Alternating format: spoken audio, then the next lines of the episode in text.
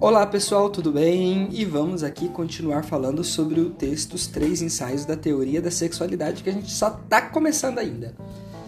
Então, né, semana passada, ontem nós falamos sobre esse, né, sobre todo esse contexto teórico do qual é, né, a teoria da sexualidade estava posta e hoje a gente vai falar um pouquinho mais sobre isso. Né? A gente pode dizer que os três ensaios da teoria da sexualidade ele é marcado com a perca da inocência infantil. Sabe aquela, aquela história, aquela ideia que a criança não tem sexualidade, que a criança não, tem, não entende nada sobre isso, que é, a criança só vai se desenvolver sexualmente com 14, 15 anos? Então, o Freud ele está ele tá colocando isso tudo por terra. Né? Ele vai dizer que a criança é, um, é perversa polimorfa. O que, que é isso? Que, que ela tem as suas pulsões sexuais, né, todas vagando de, é, entre si, buscando objetos e objetivos perversos para se satisfazer. O que, que significa isso?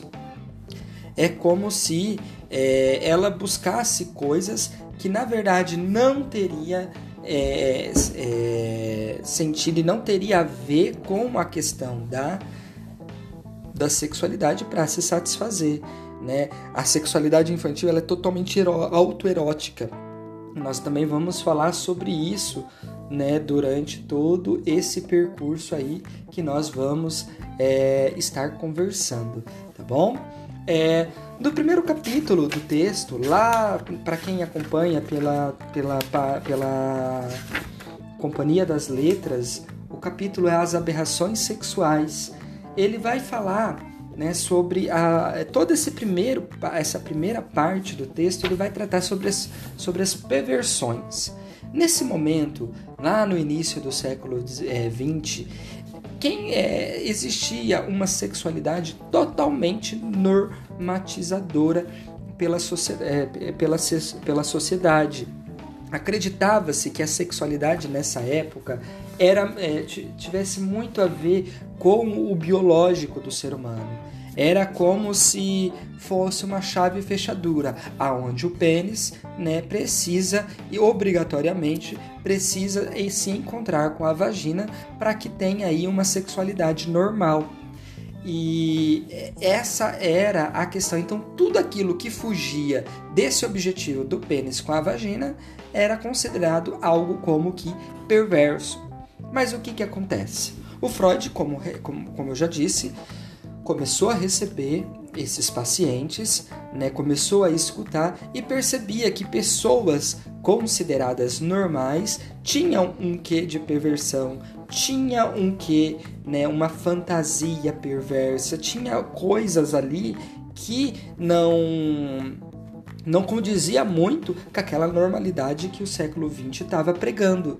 E foi aonde ele resolve escrever é esse primeiro capítulo que chama As Aberrações Sexuais, do qual ele vai sim se pautar né, com os conceitos e com alguns, pensadores da época para assim poder perverter né, ou subverter todos esses, esses conceitos e mostrando e oferecendo outras coisas. O Freud, ele não só refuta, ele não só diz que não concorda com a forma culminada ou a forma calcada da sexualidade no, no século XX, como ele subverte tudo isso. Ele começa dizendo como se fosse uma atacada de marketing, falando disso, né? E no meio do texto ele mostra que não é bem desse jeito que você está falando né? Ele fala, né? é, eu acho muito interessante isso. Ele fala, deixa claro, olha, os, os, os sexólogos, os teóricos estão falando disso, estão falando disso, estão falando disso. Mas pare e pensa, vamos pensar. Olha, isso também aparece, isso também aparece, isso também aparece. E então, o que, que, que vamos fazer com isso então? Se isso também aparece no campo da, da sexualidade. Então não quer dizer que essa norma rege de fato essa sexualidade. É, é mais ou menos isso, né? Esse jogo que ele faz e que acaba tornando o texto muito gostoso de ler. Por conta disso. Denso e mais gostoso de estar tá lendo também. Tá? É, então aí, é, como eu disse, né, a sociedade acredita que a, a, a, a, pulsão sexual não exista na criança e que só existiria aí na puberdade.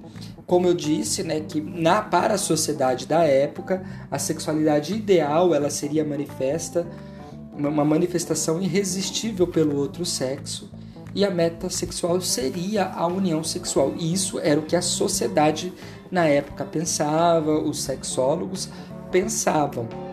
Tá? Mas aí o Freud vai convidar né, o leitor a pensar né, justamente além disso, porque ele vai, ele vai é, olhar né, e vai dizer, mas calma aí, né, a gente vai encontrar na clínica coisas totalmente diferente daquilo que a gente está acostumado a enxergar. E é importante a gente olhar para isso. E, a, e o próximo podcast vai ser sobre isso.